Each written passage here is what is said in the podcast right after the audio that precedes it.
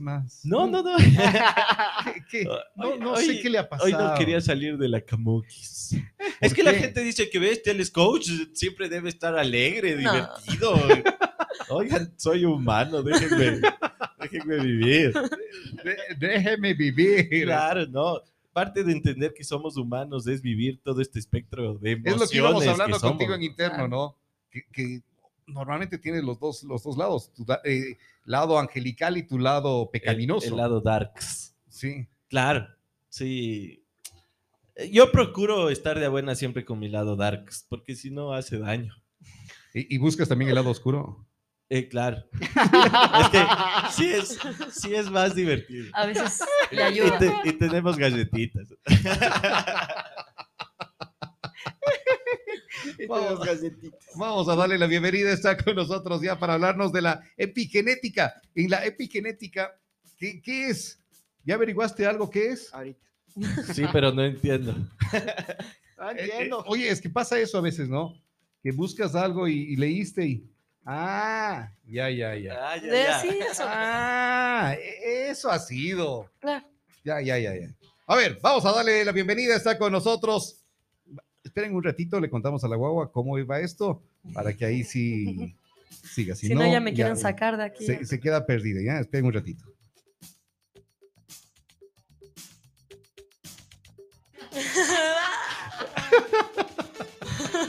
Explicado. ¡Qué ¿ya? buenas instrucciones! Dios, ya saben que ya tengo todito el programa. Claro. Pero es que esa. A ver, acá en el libreto que tienes, ahí dice: le damos la bienvenida a Pepe Jaramillo. Con aplausos y pam. Con, claro. Y tú eres parte de la fanfarria que debe. Fanfarria. ¿Ya? Pero lee clarito, ahí está en el libreto. ¿ves? Nunca me dijo que había mío. Gracias. Ya, Dani. ¿Qué tiempo le das? Buenas. Vamos a darle la bienvenida. Está con nosotros aquí en Retumba 100.9, el jaguar negro, Pepe Jaramillo. Es que yo no sé si lo ha. Hoy el Ricky estaba enojado también, entonces por eso no se quedó para que esté. Sí, se fue nomás, ¿no? Se fue, hoy estaba. enojado. Sí, le vi con cara de. Hoy sí estaba con, Con cara, cara de ver de, de ñaño y mono. no creer. de ñaño mono, sí, de ese Ah, ñaño sí. mono bravo, enojado. esas preguntas que me hace cuánto tiempo le doy. De Es esta una semana pregunta, es una pregunta rara. Dependiendo. No le conozco tanto como para decir. Ya. A ver, No, eso desde la parada ya. Se ve al jugador. Pepín, ¿qué es esto de la epigenética? A ver, si ustedes ponen epigenética en Google van a encontrar un montón de terminología bien científica, ¿sí? Yo voy a tratar de ponerle, como a mí me gusta, yo digiero información, la pongo en capsulitas según lo que yo creo entendibles para el común denominador, así que voy con eso. Ya. La epigenética, de cierta forma, es todo el efecto que tiene todo el entorno, todo el ambiente en la cadena genética. ¿Ya? ¿Qué sería el gen? ¿Qué sería el- eh, antes de adentrarnos en la epigenética? El gen es como estos bloques de información. Ahora la epigenética es un regulador de estos bloques de información. Entonces, imagínate que la, la genética, eh, los genes, la- esta cadena de genes, es una cadena de interruptores. Lo que va haciendo la epigenética es prendiendo y apagando Ya. ciertos eh, interruptores para regular según el ambiente.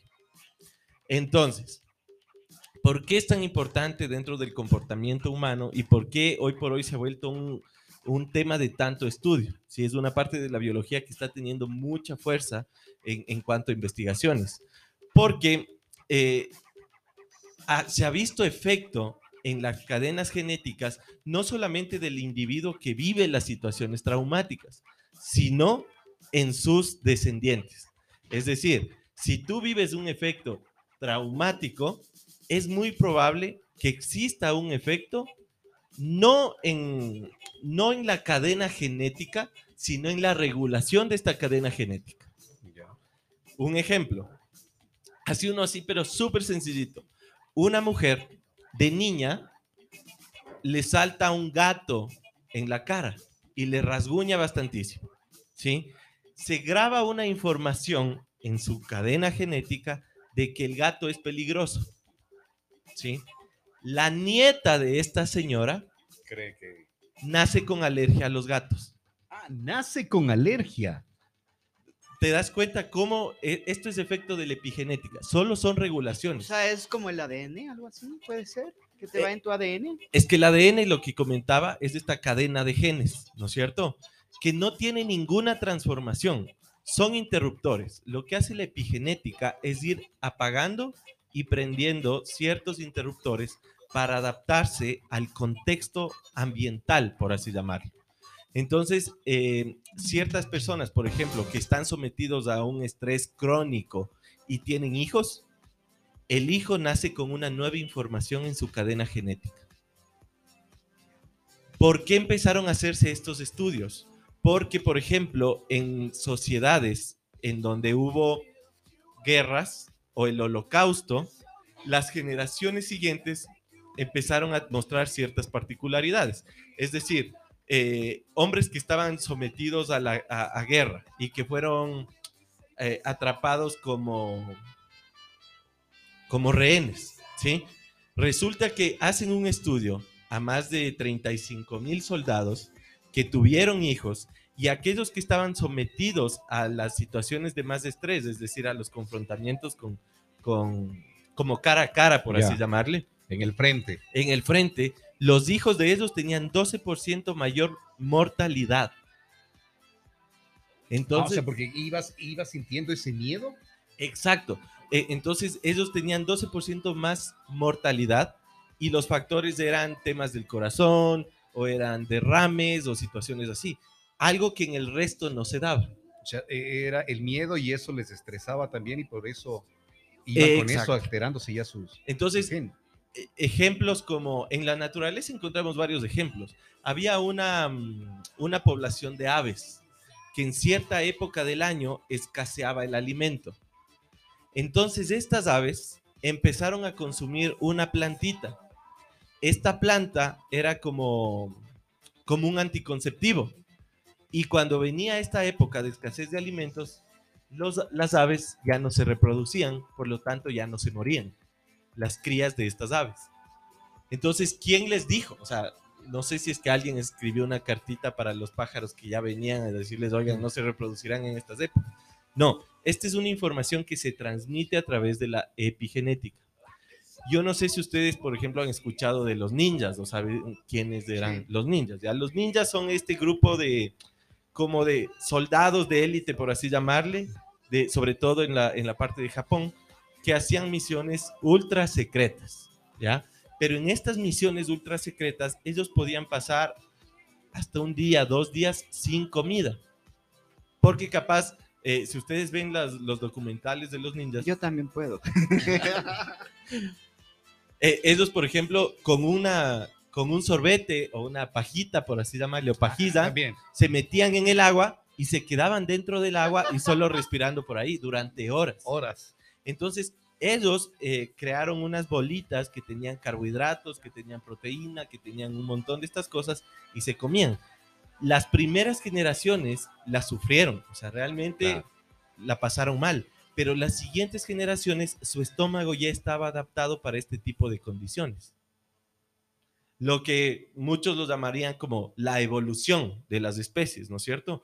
O resulta que gente que venía de, de que salía de las guerras, de la Segunda Guerra Mundial, la siguiente generación tenían sobrepeso. ¿Por qué crees que se daba este sobrepeso? Porque en su inconsciente estaba la información de escasez de alimento y ellos almacenaban comida. Ah, eso quiere decir el sobrepeso.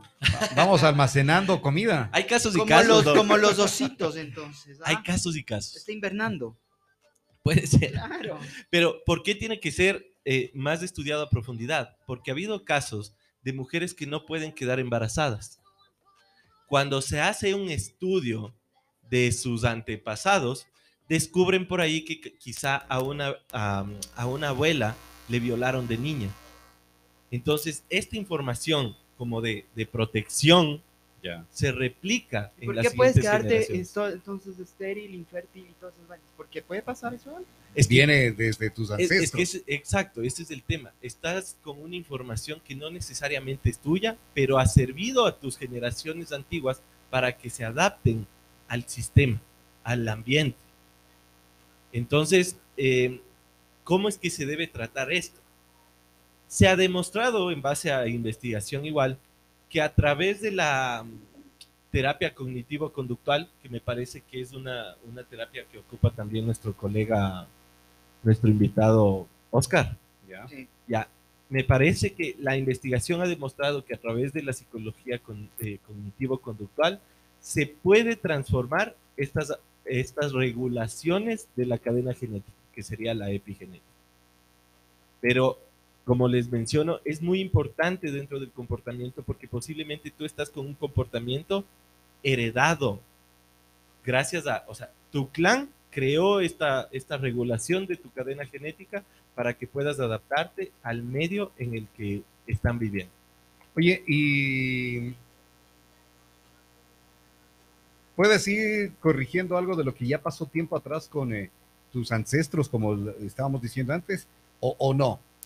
Es que Porque si ya vienen, eh, si ya vienen tus genes, dice que ese, por ejemplo, lo que decía tu co- estéril, eh, eh, la mujer infértil y esto. Entonces, ¿cómo, ¿cómo puedes corregir esto luego?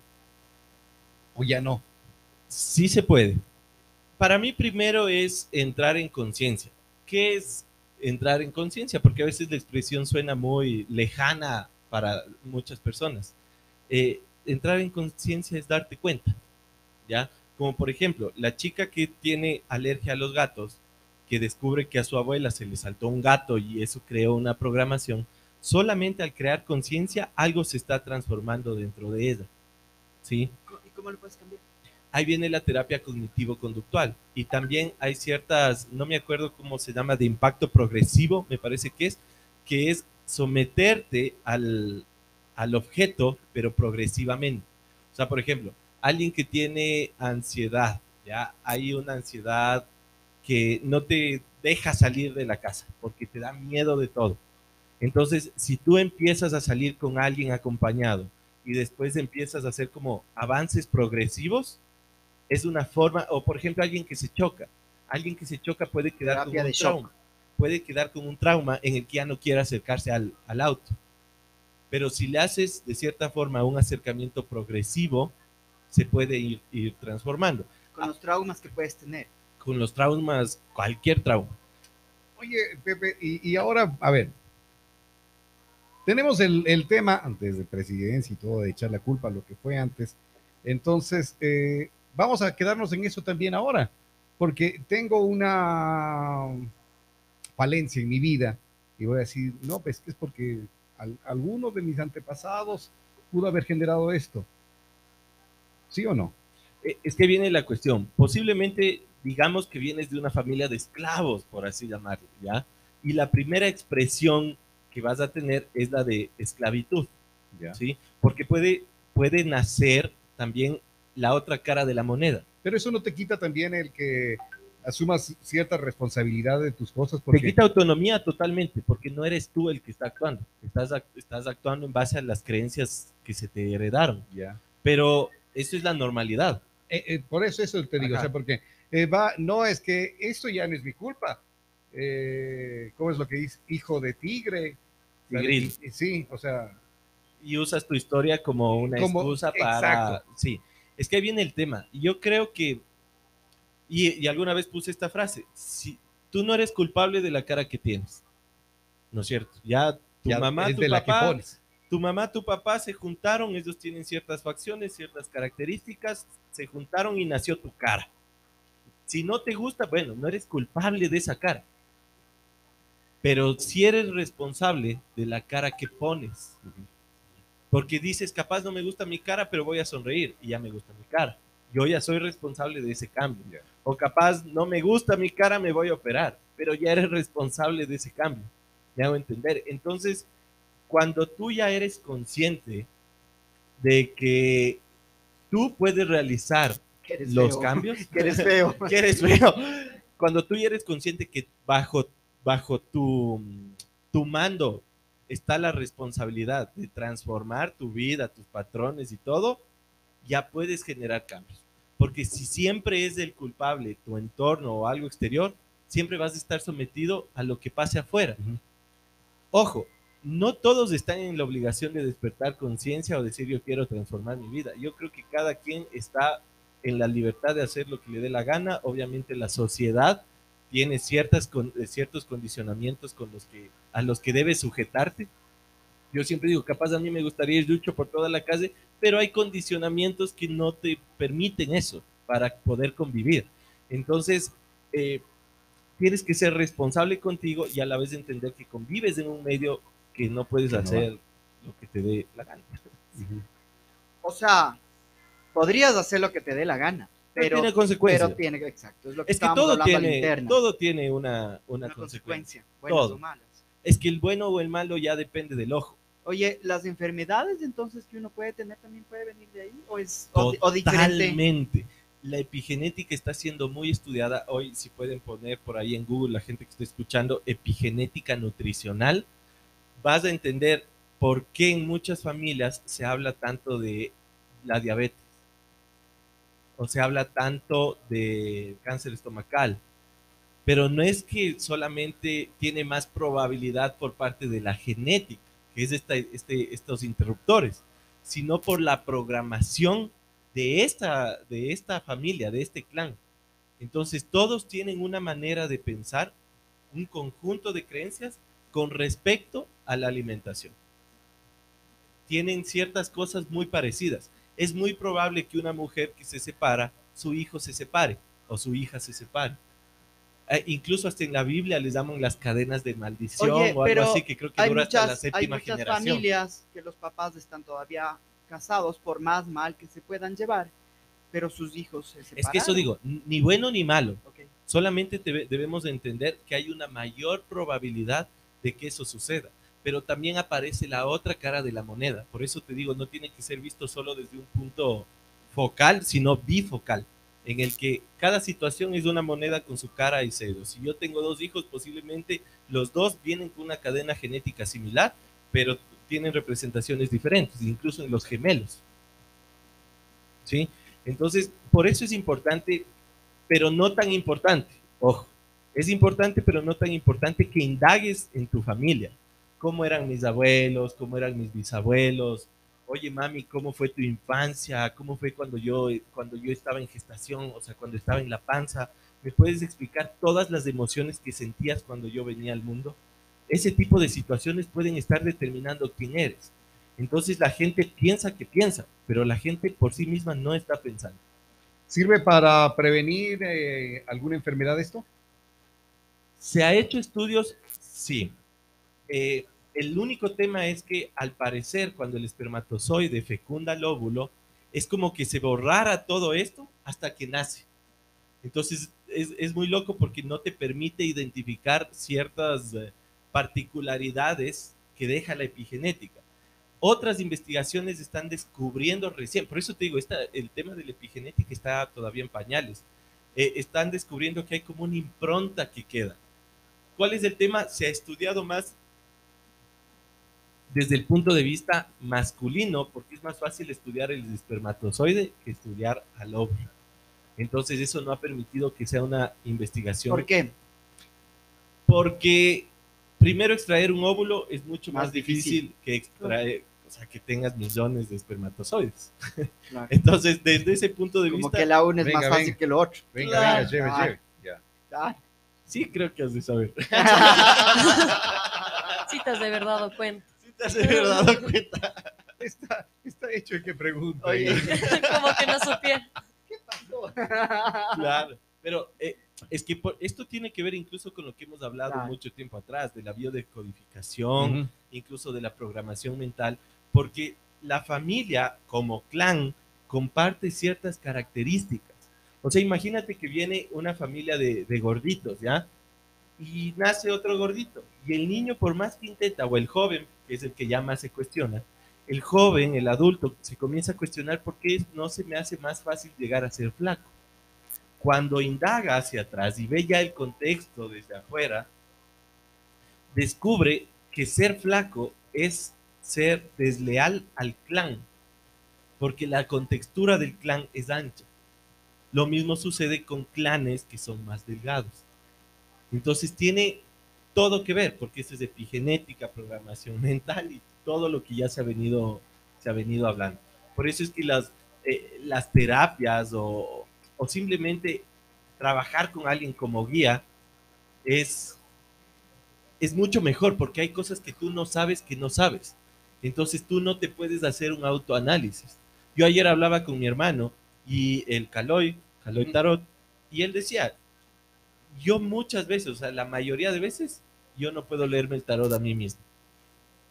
Porque no puede ser juez y parte. Y si estamos en este plano, todos estamos bajo las mismas condiciones en las que hay cosas que no vas a saber ni Que no entender. puedes entenderlas. No Claro, puedes. tú, estás- tú hablas también, o sea, hablas de la parte ahorita física de las enfermedades y todo, pero yo creo que también mayor parte es igual mental, ¿verdad? Porque enfermedades mentales se van igual transmitiendo de generación en generación, miedos, cosas de ese tipo, igual, ¿verdad? Es que en un, a un nivel sutil, y este es un tema que hablamos hace tiempo atrás que tú no estabas, hablamos de la biodecodificación, que es este estudio de la relación que tiene todas las emociones que tú sientes con las manifestaciones físicas. Entonces, toda aquella expresión de tu cuerpo podría tener una explicación emocional. Es que igual lo que tú decías de la parte de la gestación, de, lo que pasaron. Supongamos, yo por experiencia propia te puedo decir, mi, mam- mi mamá sí me ha hablado bastante de eso, igual de lo que tú estás diciendo, y es que, supongamos, de gestación, yo tengo bastantes problemas como en controlar mis problemas de, de ira, de cuando estoy triste, como que exploto demasiado, como que siento demasiado las emociones, y es porque él en un momento me dijo, eh, cuando yo estaba embarazada de ti, yo pasaba mal, me sentía mal, y es de eso lo que tú dices, me deprimía, eh, pasaba peleando, no tenía una buena relación. Habíamos hablado papá. en uno de los temas de. Claro, es que eso, ¿no? imagínate, con respecto a eso también se hizo un estudio de eh, hijos deseados e hijos no deseados. No hablo de hijos Ya. planificados e Ya hijos me no dijo que no me planificados. desearon. es que ahí viene, no, no digo que tú estés en ese grupo, sino que tomo para, Pero para sí. el ejemplo. Estás, No pero- estoy hablando de hijos planificados o no planificados, porque la mayoría no somos planificados, Claro. creo yo. Claro. Bueno, creo Claro. que antes en, en el tiempo de Pero nuestros papás nunca lo planificaron porque no había. No, no, hasta ahora no Hasta planificas. ahora no se planifica. Bueno, es- la no mayoría. La mayoría. ojo, si hay gente que sabe con fecha y con hora y que la luna Pero- llena pero- para que salga pero con ojos uno Que, hombre, Dos. viendo para el norte, El para que salga. Ni sabes. Pero hablo de los no deseados, es decir, aquellos que tienen en su mente de, será de abortar. Que ya Puta, yo sabes creo si que es la mejor opción Oye, abortar. Oye, una, una mujer Por poner un violada. ejemplo. Una, una mujer violada es el ejemplo más extremo Claro. de esto de no deseado. ¿Ya? Incluso después de Ah, que pero es nace. el extremo. Exacto. Claro. E- esta, esta camada de, de chicos o chicas que nacen de, en ese ambiente nacen con más propensión a la depresión. Entonces, otra vez, el impacto de las emociones, no solamente durante la gestación, porque estamos hablando que si tu mamá vivió un, e- un, un, un trauma, de su, de su- un trauma, que puede, o sea, un, Algo- hablar de periodo Sí, es como algo Sí, sí. más largo, sino un momento de su vida que generó un trauma, ese, eh, eso de ahí puede tener un efecto en tu comportamiento Entonces, sin de- que lo desde ahí pueden venir los miedos que uno puede tener. Ponte, muchas Totalmente. personas, muchas personas tienen miedo a los payasos. Y Pues no saben por qué. eh, y no saben por qué, exacto. Ponte, ya, a mí me fascinaban las películas, de, me encantaba. Ahora yo no, lo- yo no lo veo. Porque me ¿Las da películas de qué? miedo, de terror, de, de- de suspenso, de suspenso sí, pero de terror Ah, me o sea, veías una película de miedo y te daba miedo. me daba miedo. O Creo, sea, de- de- o sea, me parece. ¿Y crees que tenía que darte risa entonces? No, no, es que antes a mí me fascinaba verlas, me encantaba verlas, Ahora lo veía solo. pavor. Ahora no, ahora no puedo. No puedo. No, claro, yo no lo puedo. entiendo, yo- Si estoy acompañado, fresco. Pero si estoy solo, no. No puedo. O sea, ¿para qué? Vengo, vengo, mi Le voy a asomar a- Por eso He hecho el que Le cojo a es para cuidarle le cuando cojo a mi Lucas. Venga, mi, venga, mi, venga, mi Lucas. y ya Ah, está. ya, claro. O sea, puede ser por eso. Sí, es que eso te digo, tiene que haber una, primero una indagación, pero digo, no es tan importante, porque vos puedes indagar, Ar- indagar, ah, el miedo a las arañas y, puedes las, pasar- eh, las fobias y, y te puedes eso. pasar indagando y capaz no encuentras nada. Ya. Eso no significa que no puedas transformar. También existen las terapias de regresión a través de hipnosis. ayahuasca. También existen, para algunos, por ejemplo, existen los, el tema de los chamanes a través de plantas sagradas, como la ayahuasca, el San Pedro. Eh, mi propio hermano hace, hace rituales con, con plantas sagradas. Ya es una cuñita comercial. Comuníquense al. Claro, y la otra es desde el punto de vista mental. Yo pongo el ejemplo que nuestra mente puede ser como un cassette de los antiguos, ¿sí? Cuando tú tenías un cassette, por ejemplo, de los iracundos de tus papis, y sonaba tu canción preferida en la radio, ¿qué hacías? Metías el cassette, ponías play y grabar, y se grababa, ¿ya? Entonces, ¿qué pasaba si sonaba después de ¿Qué algún pasaba tiempo? si el Roberto hablaba en plena, en plena canción? Claro. Llamaban y se ¿Qué pasaba si después suena otra canción preferida, grabas encima, ¿no es cierto? Ajá. Entonces, si es que tú dices, no, no, es que primero voy a encontrar dónde está este espacio que no me gusta para después borrarlo y después poner a grabar. Ya no, no funciona así, ¿no es cierto? Entonces yo creo que nuestra mente sí tiene esa capacidad de escribir, o sea, podemos escribir encima de la información que ya está, exacto, sobreescribir. Entonces, capaz, yo vengo con una información de escasez, que ha sido un ejemplo eh, que lo he puesto constantemente. Tu programación debe ser repetirte cosas con respecto a abundancia, leer cosas con respecto a abundancia, escuchar cosas con respecto a abundancia, pero también toma en cuenta algo, un trauma se crea con un nivel emocional elevado. Entonces, si tú dices cosas como, es que yo soy abundante, es que No yo, vas a yo nunca. me amo a mí mismo, eh, no, no existe un nivel emocional que permita que esa información, la mente diga como, esto es importante y se queda grabado. Oye, eso funciona también como, por ejemplo, el miedo de- del tuco de las películas de terror. E- El irte cambiando, repitiendo de alguna cosa para que se te vaya eso, ese miedo también. Es ¿o que, no? por ejemplo, en ese caso, eh, yo le diría, y empezaría, ¿no? ¿Cuándo crees que fue el momento en que te diste cuenta que eso empezó a, a, Ya. a sentirse Lo- lo- y diferente? lo tengo muy claro. Ya, Lo él lo tiene claro. claro. Hay gente que no lo tiene claro. Ah. Entonces, a partir de eso ya es una sesión diferente con él que con respecto a alguien que diga, no, no me acuerdo en qué momento. Ya. Me hago entender. Pero, como te digo, hay, hay muchos caminos. Pero lo que sí se repite en esto es que necesitas un guía.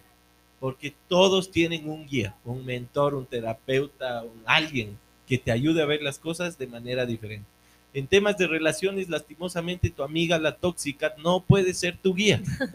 Puede ser como un colchón así donde voy y me recuesto y ya. Pero si quieres salir de ahí, posiblemente tu amiga no es la mejor. Oye, y, y- y si me estoy repitiendo a cada rato, porque hoy me pasó, estaba hablando con un amigo en la mañana y estábamos conversando de un tema de, de laboral y él me decía, es que yo no, yo, ¿sabes por qué soy pobre?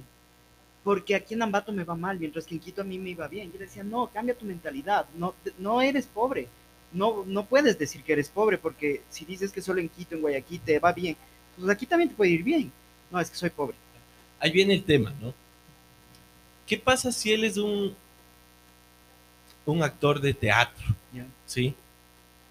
Indudablemente, ¿dónde tiene más oportunidades? ¿En Quito o en Ambato? En Quito. Quito. En Quito. Sin embargo, la programación que él trabaje va a ser, va a hacer que el entorno que proyecte sea el adecuado para que él sobresalga. Me hago entender. Eh, tiene que ver más o menos como, ¿y qué pasa con, esta pareja que a mí me maltrata y me pega? O sea, me tengo que quedar y solamente cambiar mi programación. No, no, no. Tienes que trabajar tu programación interna e indudablemente ya no vas a elegir a esa pareja. cuenta de lo que en Exacto. verdad mereces. y Mucha gente me dice, estar. es que yo creo que si me voy a tal lado me iría mejor. puede ser que el entorno sea diferente, pero si tú no eres la semilla adecuada para crecer en ese entorno, ni allá vas a crecer. Y el tema es que puedes Porque cambiar, estás huyendo a lo mejor. puedes cambiar todo lo de afuera. Es que lo puedes de afuera. del lugar, pero no de Claro. Puedes lo- cambiar, puedes cambiar de pareja, puedes cambiar de ciudad, puedes cambiar de lo que sea, pero no puedes huir de ti mismo. Tarde o Porque muchas temprano te personas vas a hacen eso, encontrar ¿no? nuevamente Huyen, huyen de las cosas. Exacto. Entonces, por eso es importante esta parte de entrar en conciencia, ser responsable, porque yo también puedo decir, es que qué pendejada en la panza. Pues, Claro. chuta, y ahora No. yo, yo, yo Yo que soy chévere. y ahora yo Yo hago no cagada quería, y media en mis relaciones. Entonces yo puedo echarle toda la culpa Pa. siempre a, mi, a mis padres, o puedo decir, ok, ya entiendo esto, ahora voy a transformar porque yo quiero tener autonomía de pensamiento. Po- Justo dices algo muy... Creo que todos o la mayoría lo hacemos, el echar la culpa a otra persona de lo que nos puede estar pasando. Porque Porque es más fácil. Es más fácil que hacerse Es más responsable de fácil lo que estás ser, sintiendo. aparentemente, ojo, aparentemente es más fácil ser culpable, eh, inocente. ser víctima Víctima. de ser responsable. Porque siempre la responsabilidad de los cambios es externa, pero vivir de víctima también es feo. Y si no quiero cambiar, Yo alguna vez viví de Ah, víctima yo creo que y todos. posiblemente Yo en algún todos. evento actualmente Yo capaz sí me disfrazo algún, algún rato de, de víctima. Y es feo, porque es como que mi salud mental, mi salud financiera, mi salud física siempre depende del entorno. Ser responsable, en cambio, es decir, ah, ok, yo capaz consciente o inconscientemente elegí estas situaciones, estas condiciones, pero así como yo las elegí, yo tengo el poder de transformarlas. ¿Qué tengo que hacer? ¿Cuál es el plan? ¿Qué, qué guía tengo? transmutar. Es que ahí viene la cuestión. No puedes transmutar desde tu propia cabeza, porque hay cosas que no sabes que no sabes, y hay cosas que no entiendes porque no sabes. Entonces, por eso necesitas terapia, necesitas un guía, necesitas un mentor. ¿Y por qué no hacemos esa parte? Cuando te presenté a la Dani hace un ratito, yo te dije, mi mentor, porque así lo considero, que eres mi mentor. ¿Por qué muchas personas no hacemos eso, esa parte de ir a una terapia para poder hacer esta una mejor vida de uno? Primero porque no tenemos eh, una cultura de responsabilidad. ¿Ya? Si es que tú ya creas esta cultura de responsabilidad, tu mente empieza a buscar soluciones. Es la pregunta ya no es por qué me pasan estas cosas, sino para qué me pasan estas cosas o cómo puedo transformar estas cosas. Entonces tu mente comienza a buscar soluciones a esas preguntas que te haces. Esa sería como la, la, la principal respuesta. Y segundo, también toma en cuenta que el, el latino, por lo general, tiene bajo autoestima. Entonces, bajo autoestima significa que yo me puedo satisfacer con el entorno que ya tengo. Es como que ya me... Ya estoy satisfecho con lo que tengo. Que no digo que esté mal, porque el agradecimiento es importante, pero no aspiramos a más. Es como, es que ya me tocó aquí, ya, pues ya. ¿Por qué? Aunque pegue o mate, Porque muchas es. veces, oye, muchas veces una persona puede decir a cualquiera, ¿no? Hombre o mujer, es que eres muy bueno, por eso te hacen daño. ¿Desde cuándo ser bueno está mal? Está mal. está sí. mal? Es que por eso mismo. ¿Te acuerdas que eres ahorita, buena. ahorita en pausa yo hablé de las polaridades? Sí, sí, sí. ¿no? Entonces, el que se pone en el papel de yo soy muy bueno, se está olvidando que también puede ser muy malo. Lo más probable es que sea muy malo, pero él no lo vea. Dejarse maltratar también está mal. ¿no es cierto? Pero hay el otro extremo. El que se puso el papel de, es que yo soy malo. Se está olvidando que también es bueno. Entonces, te metes en un papel y te crees que eres solamente ese papel, eres sola, solamente esa expresión. Y ambos tienen deficiencias, ambos tienen bastantes conflictos, cada uno en su polaridad. Pero si no reconoces que también eres del otro extremo, estás ahí, estás feo. Cuando no se reconoce que también en algún momento hicimos daño. Exacto. Es que yo te juro, y esto es, es, bien, es bien loco. Alguna vez salí con un amigo y estuvimos en una reunión y yo le venía hablando de este tema y le dije, verás, en este grupo de amigos hagamos esta pregunta. Yo voy a, de- a- a hacer la pregunta de qué crees que tienes de malo a la gente. Y te prometo que arriba del 70% de la gente va a decir es que yo soy muy bueno. Dicho y hecho, hicimos la pregunta y cada que respondía mi amigo se reía. Porque él o sea, es como, ¿qué eres brujo? O sea, ese es el comportamiento Sí. humano. La gente piensa que es muy bueno y que se le abusa. Pero si yo hablo con el otro, con el que supuestamente le abusa, y le pregunto, me va a decir las cosas malas del otro. Porque es más fácil que nosotros veamos del resto que las, las personales. Entonces, obviamente, por eso te digo, desde tus ojos no puedes encontrar eh, soluciones solamente. Necesitas guía, necesitas un mentor, necesitas terapia también. De- no solamente como sanación, porque mucha gente dice que tienes que sanar y tienes que sanar. Y yo Ujú. me da un algo cuando escucho, es que tengo que sanar. Es- no, Sana tú no, no, primero no, para es como, luego relacionarte es con la como- gente. "¿Has- ¿Hasta cuándo vas a sanar? O sea, ya. Hay que entender las cosas de forma diferente. O sea, cuando la gente, yo a veces he puesto el ejemplo de cuando dicen, es que yo tengo que sanar mi relación con mi papá porque ha sido así, así, así.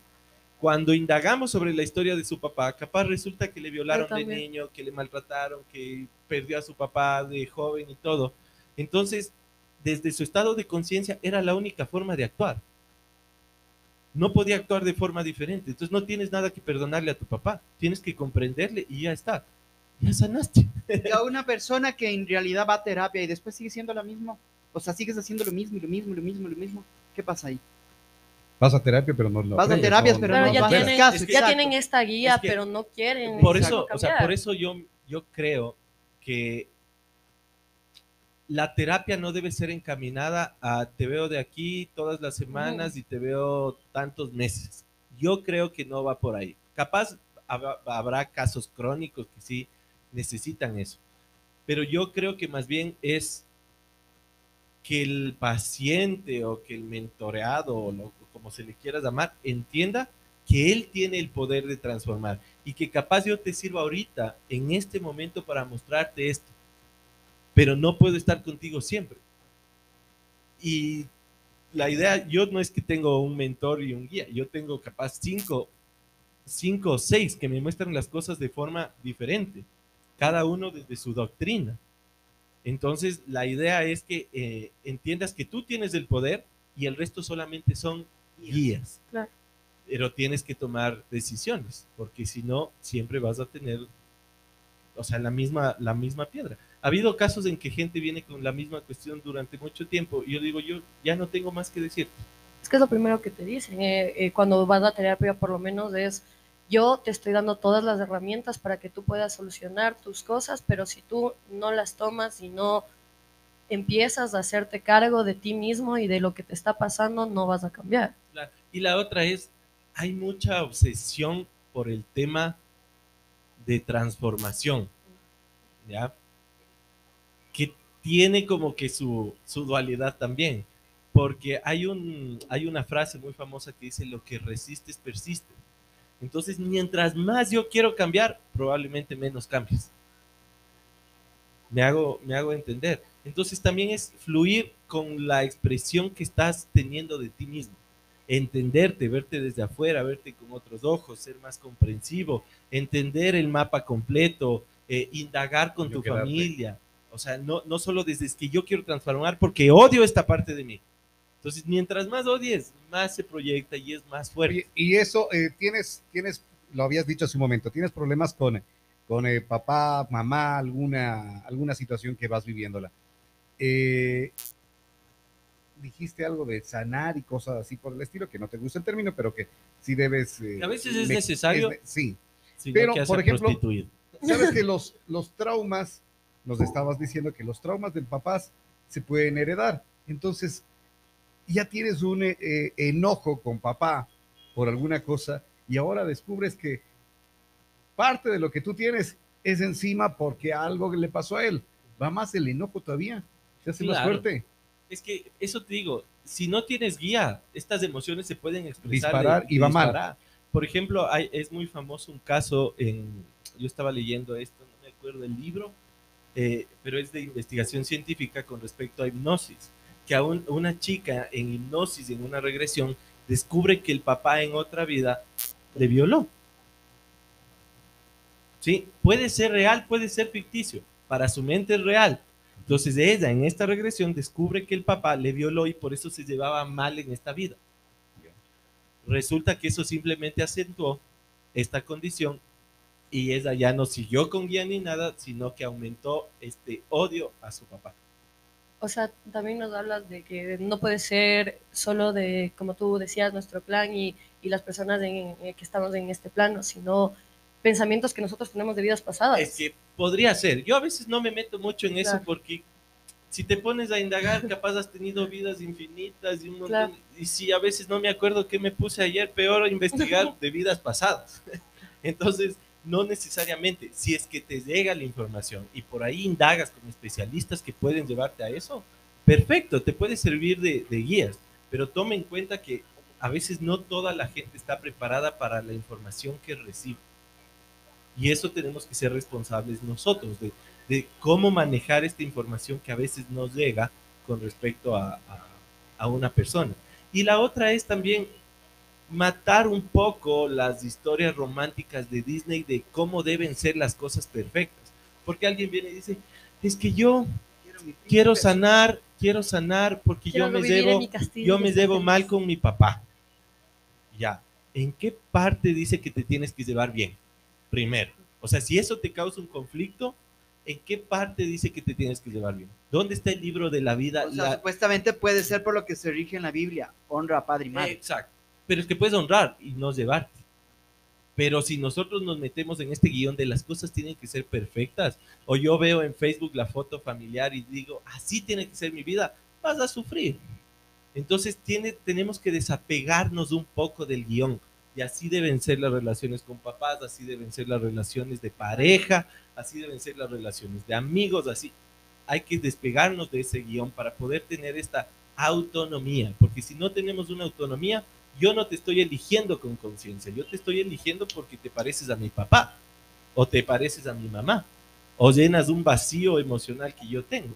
Y si es que las relaciones parten desde ahí, ya te fregaste porque siempre voy a estar esperando algo de ti. Buenas, buenas. Eso. ¡Hola, Guambra! Aló. ¡Hola, Guambra! Oye. Justo estábamos hablando de ti. Mal, pero Estábamos hablando, oye, ¿nos oyes o no nos oyes? Ahí salió. Hola, ¿cómo están? Muy bien, muy bien. Oye, ¿dónde estás que no nos escuchas? ¿Aló? No nos Oye, la escuchas. Guambra, ¿Quién este, es el- qué raro, ¿no? ¿En qué antro? Dile que, que coja Y les, y les y aparecí como el diablo, como el señor jaguar entonces. Eh, Yo también soy un ángel, soy las dos cosas. soy la. Uy, No, oye, pero no tienes el radio cerca para que puedas oír. yo estoy trabajando, la verdad no sé por qué no les puedo escuchar bien. Si no, no te escucho, no te escuchamos, eh, no te escuchamos, mejor dicho, tú no nos escuchas, nosotros te escuchamos perfecto, tú no nos escuchas bien. Bueno, adelante, eh, lo que querías contarnos y querías decirle también al, al Pepe Lina. Les estoy escuchando por la web. Ah, estás, a- estás retrasado. ¿Estás webbeando?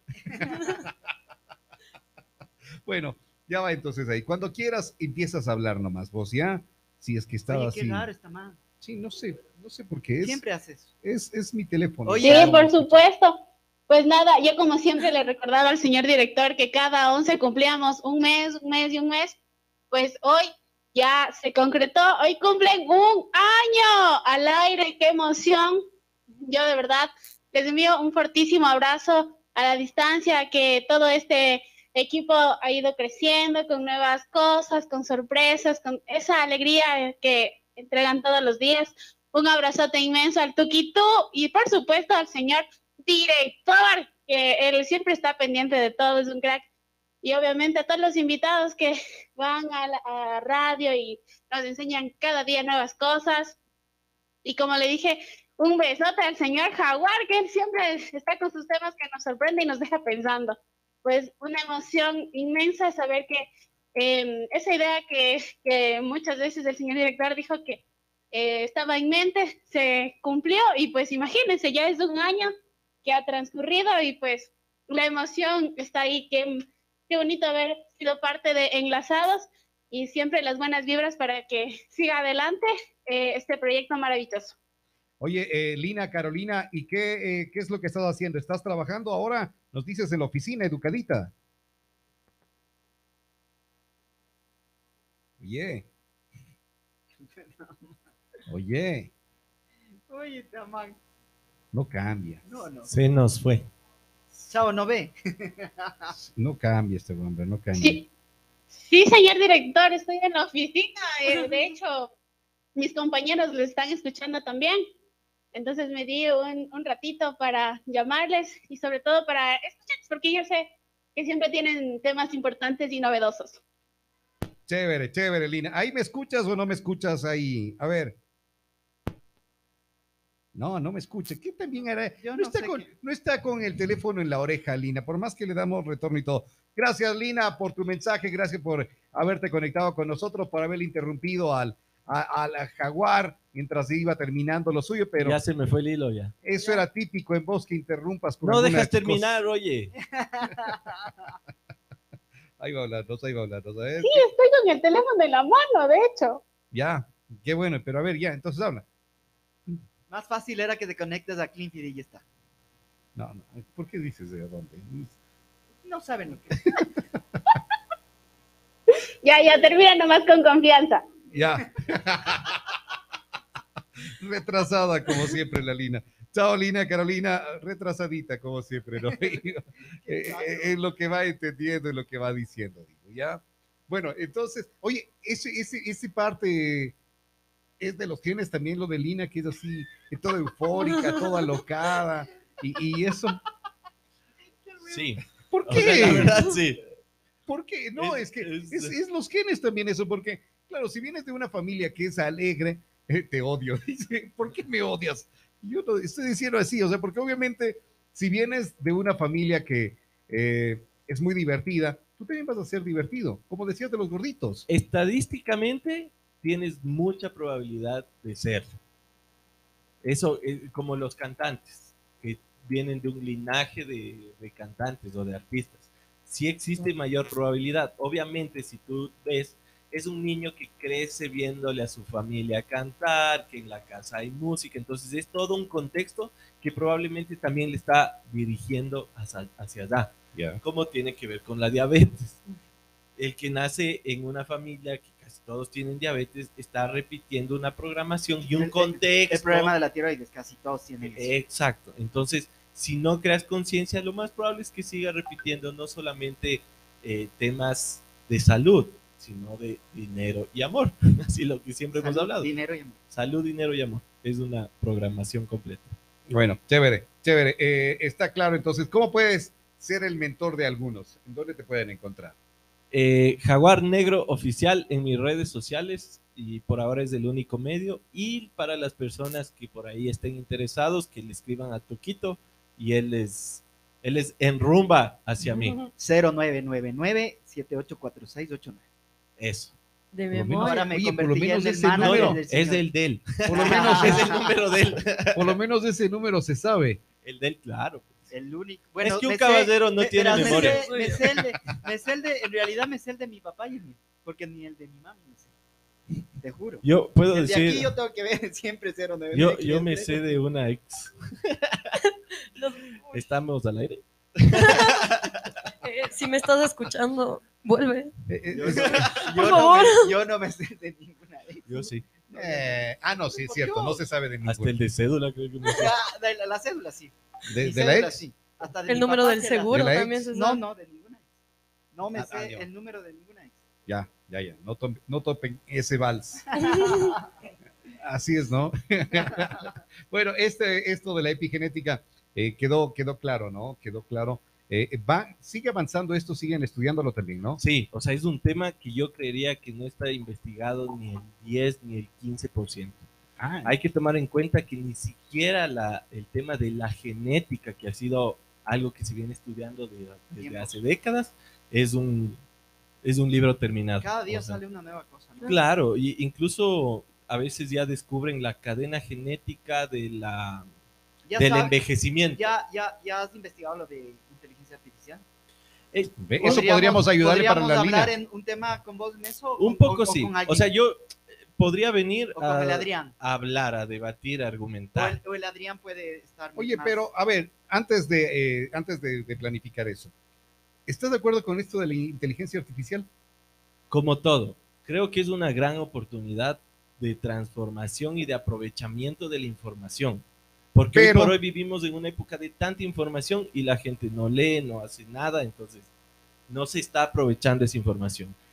De ahí viene la otra cuestión. Si indagamos y seguimos indagando y seguimos indagando, eh, probablemente pase lo que ha pasado en películas. Y os suena chistoso y todo, pero puede ser que en algún momento esta inteligencia artificial tenga independencia y descubra que somos una pendejada los seres Sí. humanos y quiera... Es que, por ejemplo, te, te preguntaba porque justamente el día de ayer había un reportaje en uno de los canales que hablaban y, y- y- y opinaban muchos eh, a favor y muchos también en contra de la inteligencia artificial. Te decía la semana anterior, por ejemplo, Tuco le conversaba, eh, no lo traje hoy, pero con inteligencia artificial creé un audio que le presentaba al Pepe.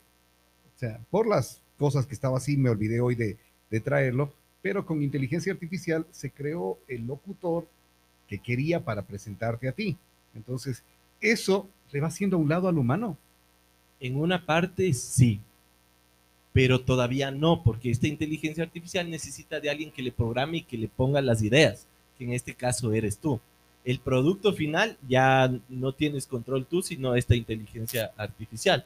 Entonces todavía estamos en ese punto en que la inteligencia artificial depende de nosotros.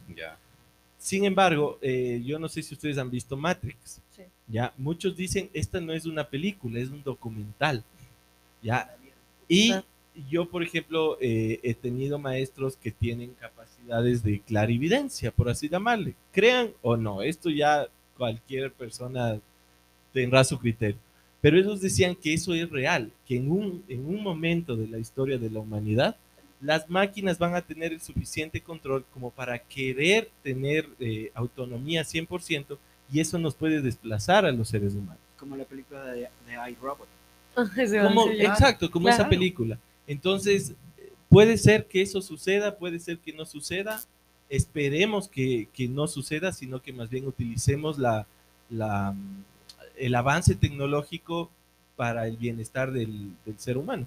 Si tú te das cuenta, esto sí nos lleva a nosotros a preguntarnos, ¿y ahora mi profesión será que puede ser sustituida?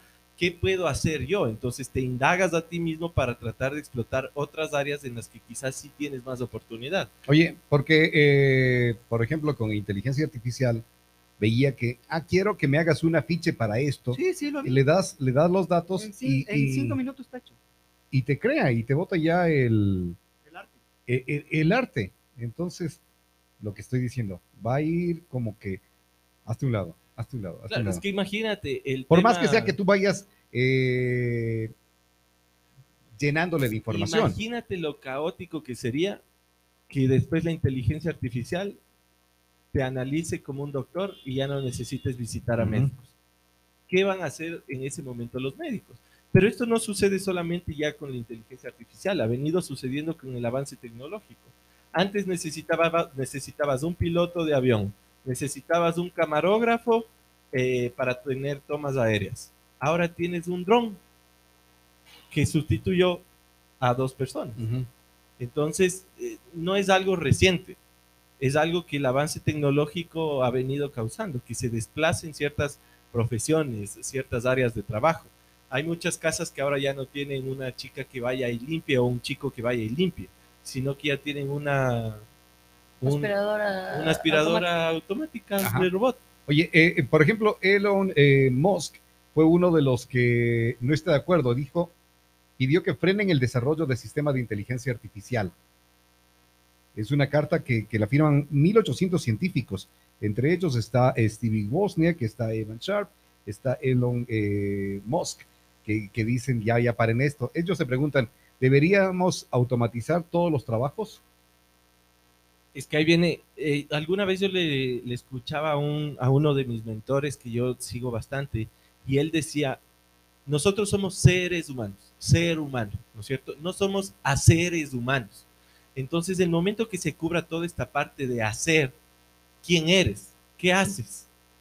Ahí viene cómo se debería organizar según su punto de vista todo el tema gubernamental, porque se, se cobran impuestos de todo, se supone que a la gente se debería dar una cantidad de dinero para que la gente viva, porque ya no tiene que trabajar. pero obviamente estamos, yo creo que al menos en países como Ecuador, todavía estamos lejos de eso y lastimosamente tenemos que ir viendo qué pasa eh, en países de primer mundo donde están tomando este tipo de decisiones. Oye, a ver, ellos piden que esta pausa de seis meses para elaborar protocolos de seguridad a los sistemas de inteligencia artificial, crear autoridades reguladoras que supervisen y sigan los avances de la inteligencia artificial. Porque, por ejemplo, viste eh, con inteligencia artificial la foto que crearon de Donald Trump, la foto que crearon del Papa, y eh, eh, al, al, Alvarito Novoa acá le hicieron como que empezó el de pelote. Y, y, y, es que ahora incluso hay una, una aplicación que tiene el registro de más de 500 mil voces uh -huh. de famosos, de, o sea, de Claro. en particular. Entonces sí tiene algunas cosas bien, porque, bien qué sé, densas, ahora, complejas. ahora, ¿cómo puedes tener una, un mensaje que sé? Dices, no, pero Roberto me mandó diciendo esto, cuando no fui yo. Fue creado eh, en, en la plataforma en la que eh, entré para crear.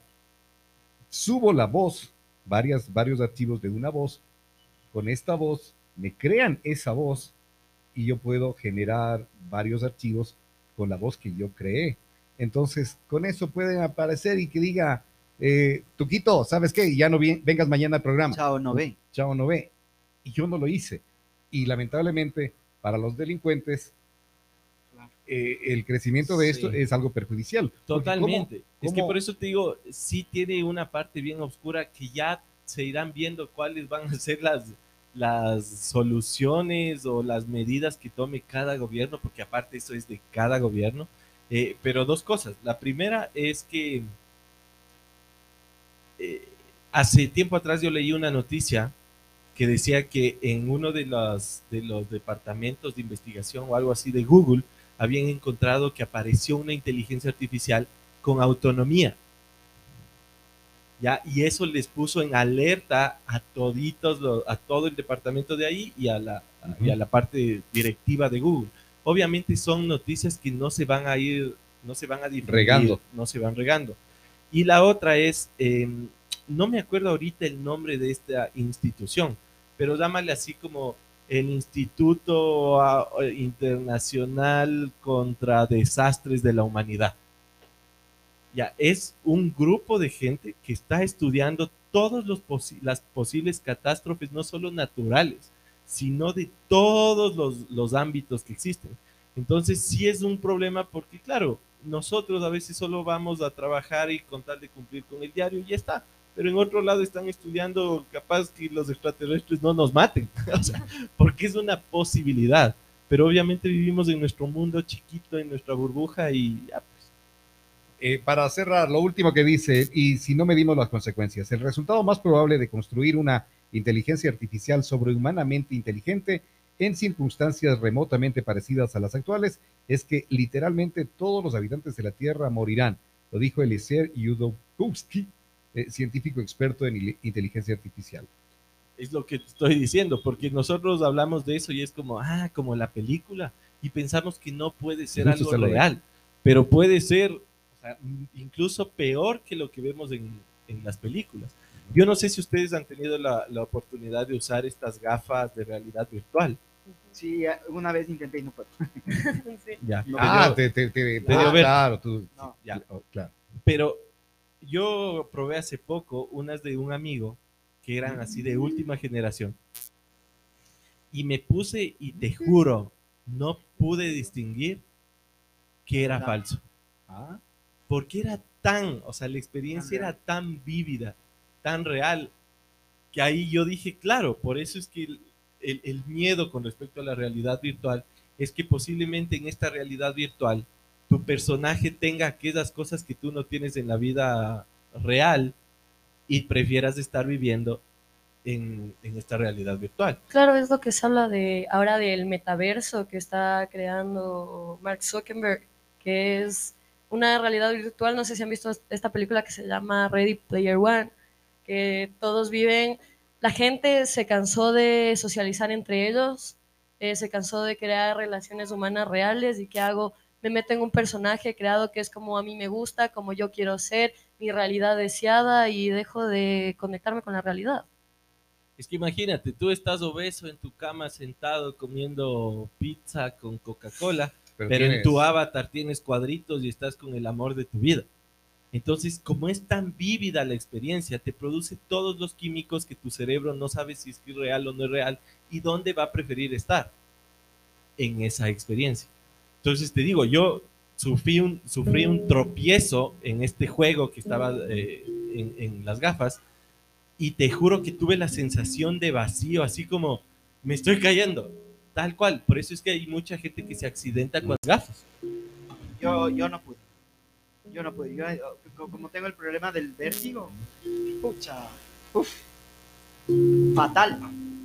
Pero fatal. Pero en esos de alturas y cosas así, si No, es de o sea, otros, Normalmente, que hay de normalmente, todo. Ponte yo a mí claro, los por juegos, eso digo de de otros. O sea, a mí los juegos conociéndole al señor, si le pones uno de, le va a encantar. no puedo. Te juro, ponte, yo sí sufro de miedo a las alturas. Ya sabemos Por que va a eso. jugar. yo me metí a uno de box.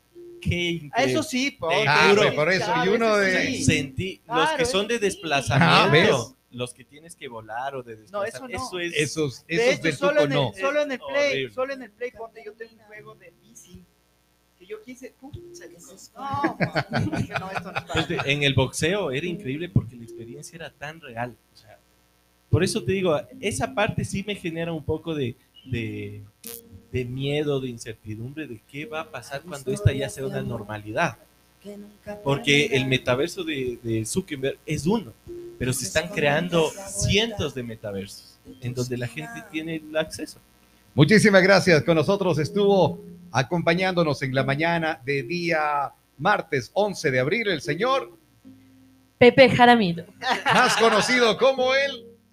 Ja- Jaguar negro, Jabón, eso. jabón El- negro. No, ya lo estamos conociendo, Jaguar Negro. Oficial en todas sus redes sociales para que le busquen.